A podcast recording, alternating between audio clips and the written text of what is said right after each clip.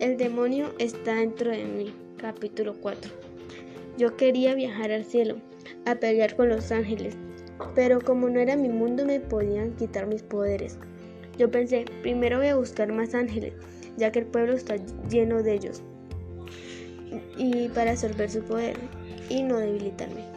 Mientras iba a mi pueblo estaban los militares, policías y todas las personas del pueblo con pistolas porque me querían matar. Pude pasar a la gente del pueblo, pero vi a los ángeles y salí a correr. Me trataron de desvanecer, pero hice un portal para quitarle su poder. Lo hice bien, su poder venía hacia mí, pero me empecé a sentir mal porque era mucho. Me salieron alas blancas y la otra mitad negra. Las personas me llamaban el bipolar. Yo controlaba la vida y la muerte.